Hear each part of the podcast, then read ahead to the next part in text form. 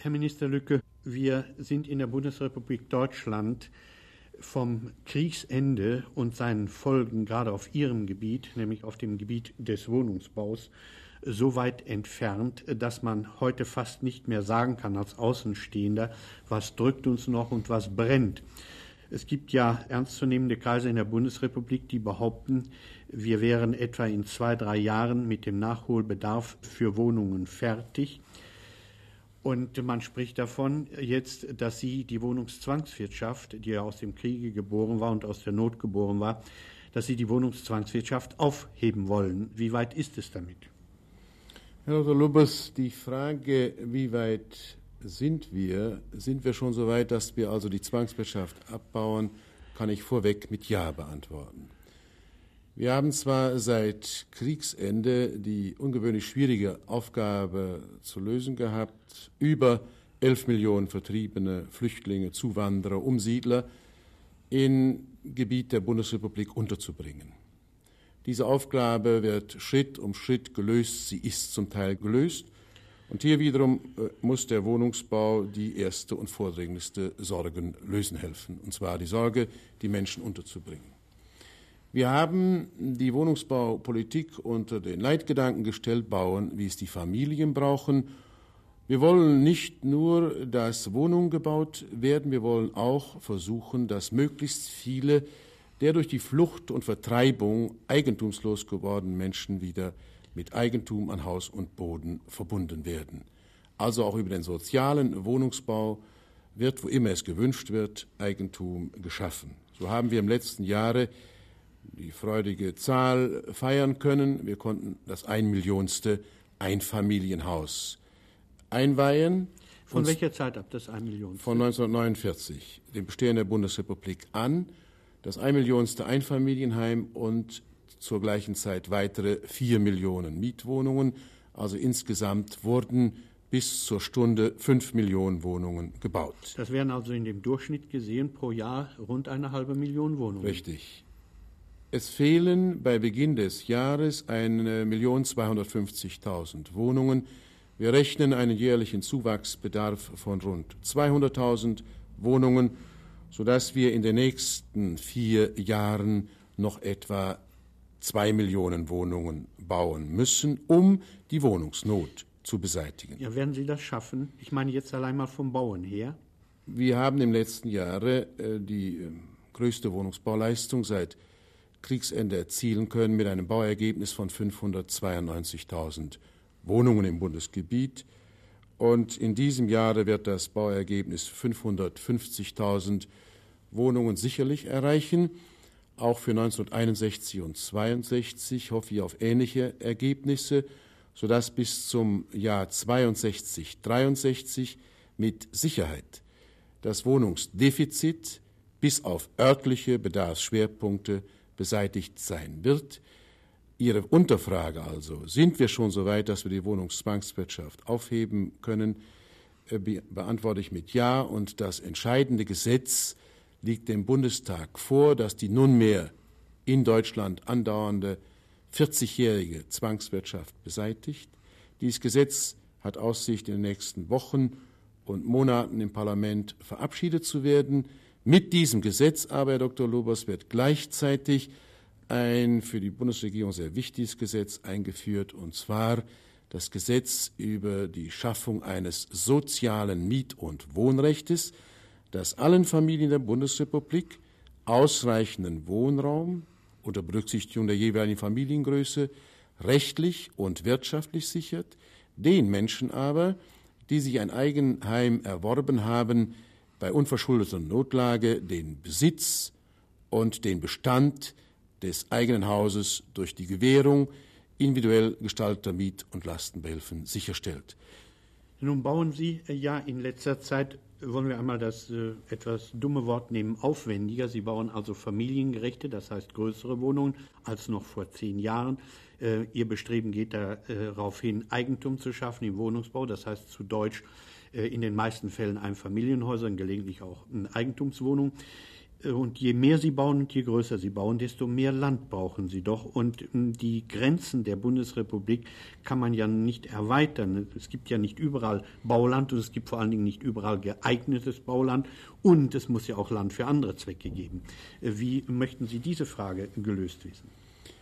Nun, zunächst bauen wir leider noch etwa 80 Prozent des jährlichen Bauvolumens in der Form von Mietwohnungen. Naja, die brauchen aber auch Platz. Richtig.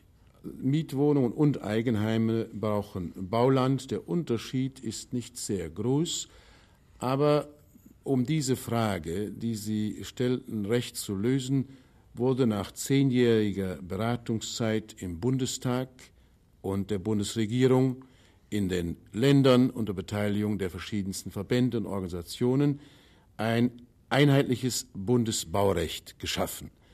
Ein Gesetz das heißt das Bundesbaugesetz, an dem der jetzige Bundestag mit besonderem Nachdruck gearbeitet hat, ein Gesetz, das Mitte Mai in zweiter und dritter Lesung im Bundestag verabschiedet werden wird.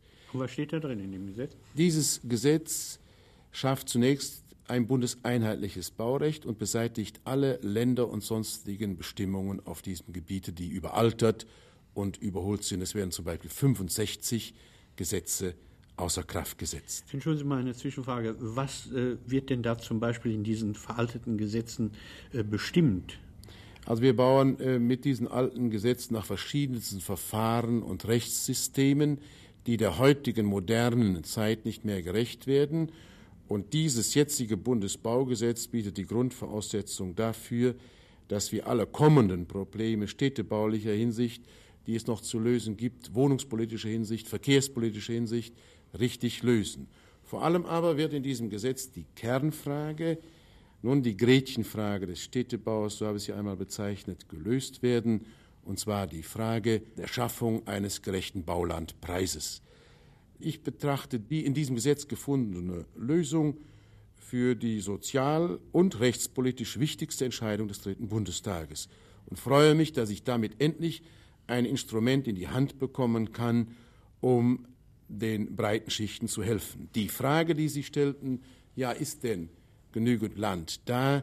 Diese Frage stellen Sie mit Recht hier in der Bundesrepublik. Dennoch ist der Bedarf an Bauland, nicht an Land für unsere Landwirte, sondern an Bauland, relativ gesehen gering, um alle Wohnungswünsche, um alle städtebaulichen Wünsche, wie ich sie sehe, die die Zukunft weisen, erfüllen zu können, brauchen wir etwa ein Prozent unseres äh, Territoriums. Also man hat immer das Gefühl, Bauland sei unbedingt Mangelware. Das ist nicht der Fall.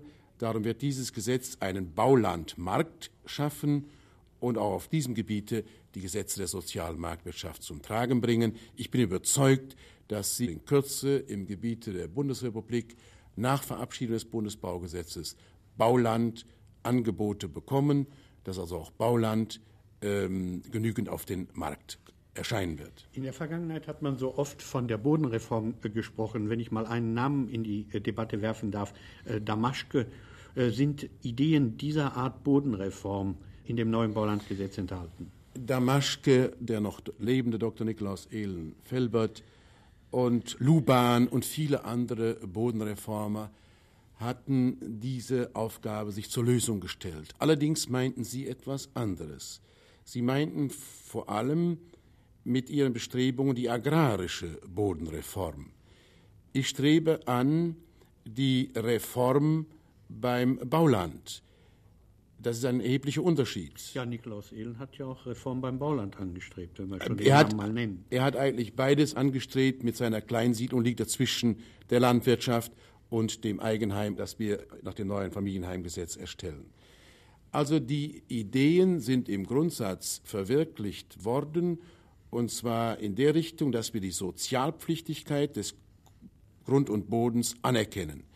Die Sozialpflichtigkeit äh, des Grund und Bodens wird hier ebenso anerkannt und mit gesetzlichen Bestimmungen dargestellt, wie im sozialen Mietrecht die Sozialpflichtigkeit des Besitzes einer Wohnung wenn wir also verhindern wollen, dass Kindergeschrei künftig in der Bundesrepublik Anlass zu einer Kündigung wird, wollen wir beim Boden verhindern, dass der Bodenbesitzer das Gut Boden hortet, es der Allgemeinheit vorenthält und so zur Preissteigerung beiträgt. Das ist wesentlicher Inhalt dieses Gesetzes. Gewiss keine ideale Lösung, aber ich habe einmal so gesagt, es wurde leider nicht die goldene Uhr, die ich mir vorgestellt habe. Aber ich bezeichne dieses Gesetz als immerhin einen gut gehenden Wecker, der dazu beitragen wird, bei uns die Bodenspekulanten etwas aufzuscheuchen. Herr Minister, wir müssen ja hier als Deutsche auch bei solchen Gesprächen leider immer wieder mit dem Finger auf den eisernen Vorhang zeigen und über die Menschen, die drüben in der Zone in Unfreiheit wohnen. Nun kommen doch noch jede Woche, äh, jeden Tag, jeden Monat kommen neue Flüchtlinge drüben aus der sowjetisch besetzten Zone, vor allen Dingen jetzt, wo die Zwangskollektivierung der Landwirtschaft drüben vor sich geht. Hm, selbst wenn Sie nach dem heutigen Wohnungsbedarf rechnen und Ihr Gesetz danach machen, und wenn Sie auch Land beschaffen für den augenblicklichen Bedarf, wie werden Sie mit diesem ständigen Zustrom von Flüchtlingen fertig? Das ist eine der übelsten Kriegsfolgen, die über unserem Land schwebt. Hier steht die Bundesregierung sicherlich vor dem größten und schwierigsten innenpolitischen Problem. Dieser Teil äh, der deutschen Passion, das kann ich wirklich hier sagen, ist der bitterste. Jede zwei Minuten Tag und Nacht kommt ein Flüchtling.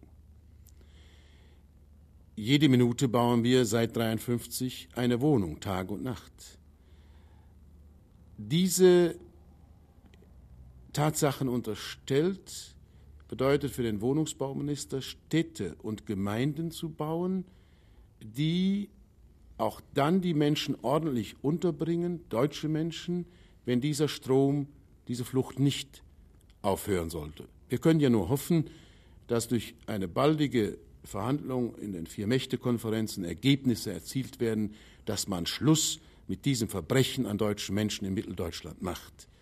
Aber vom Wohnungsbau her sind alle Maßnahmen, die ich hier andeutete, auch daraufhin ausgerichtet, dass wir vom Wohnungsbau zum Städtebau kommen müssen. Das heißt, dass wir in unseren Gemeinden in unseren Städten Planungen für den Städtebau aufstellen und durchführen müssen, die die Tatsache des Flüchtlingsstroms einkalkulieren. Und so brauchen wir beide Gesetze, von denen ich hier sprach, um immer stärker zu diesen modernen städtebaulichen Lösungen zu kommen. Ich darf vielleicht einmal ähm, einfach ausdrücken, was ich hier meine. Sehen Sie, unsere Städte sind zum Teil im Mittelalter entstanden. Die Städteplaner der damaligen Zeit konnten das, die Tatsache des Verkehrs nicht wissen und ahnen. Wir müssen aber mit diesem Problem fertig werden. Wir müssen Städte der Ruhe schaffen, Städte, die Raum und Platz für Kinderspielplätze, für Eigentum, für Gärten haben, Städte, die Platz haben für Kultur, für alle diese Dinge, die uns an dem Herzen liegen. So bauen wir eine Reihe neuer Städte in der Bundesrepublik, so in Köln-Nord, in Nürnberg-Langwasser, in Hamburg, in Frankfurt und so weiter. Städte, die diese Grundbedingungen erfüllen. Also sehr modern, aber auch soziale Städte, wenn ich sie so nennen darf, in denen der Mensch wieder zur Ruhe kommen kann. Wir studieren sehr aufmerksam die bedeutenden Erfahrungen, die das Ausland gemacht hat und ich hoffe erst nächste, in nächster Zeit die Musterstädte in England studieren zu können. Ich hoffe auch in Frankreich äh, Erfahrungen sammeln zu können. Und vor allem Amerika hilft uns hier mit seinen sehr weitgehenden Erfahrungen, dass diese neue Städte, die wir bauen, unserer neuen Zeit, also der jungen Zeit, gerecht werden. Das ist unser Bestreben und wir hoffen so auch, die große soziale und staatspolitische Aufgabe erfüllen zu können den Flüchtlingen Heimat und Heim und Heimstatt zu geben, um so Ruhe und Ordnung in unserem Volke zu erhalten.